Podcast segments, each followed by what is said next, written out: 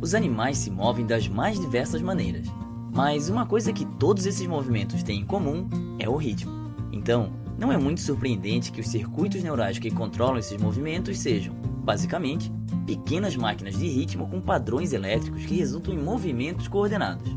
Talvez a maior surpresa aqui seja que circuitos neurais muito mais complexos e que não têm nada a ver com movimento também possuem um ritmo. Em todo o nosso cérebro, o tempo todo, milhões de neurônios estão em sincronia, às vezes por apenas uma fração de segundo, gerando impulsos elétricos que podemos gravar como ondas cerebrais. Em cérebros saudáveis, essas ondas são bem consistentes.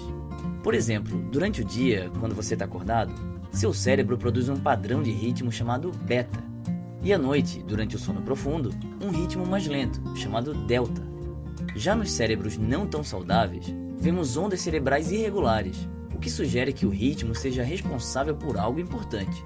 A questão é: o que? Uma das funções das ondas cerebrais parece estar relacionada com a memória de longo prazo.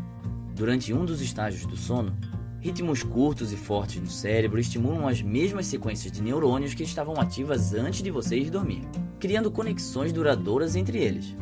Sabe-se que, sem esses ritmos, certos tipos de memórias não podem se formar. Existem muitas outras ideias sobre o que exatamente as ondas cerebrais fazem, desde decorar o número de telefone de alguém até determinar se estamos conscientes ou não. Numa dessa, esse ritmo no nosso cérebro seja algo ainda mais importante, Talvez sua função principal seja manter o tempo, fazendo com que todas as partes estejam sincronizadas de maneira que possam trabalhar juntas.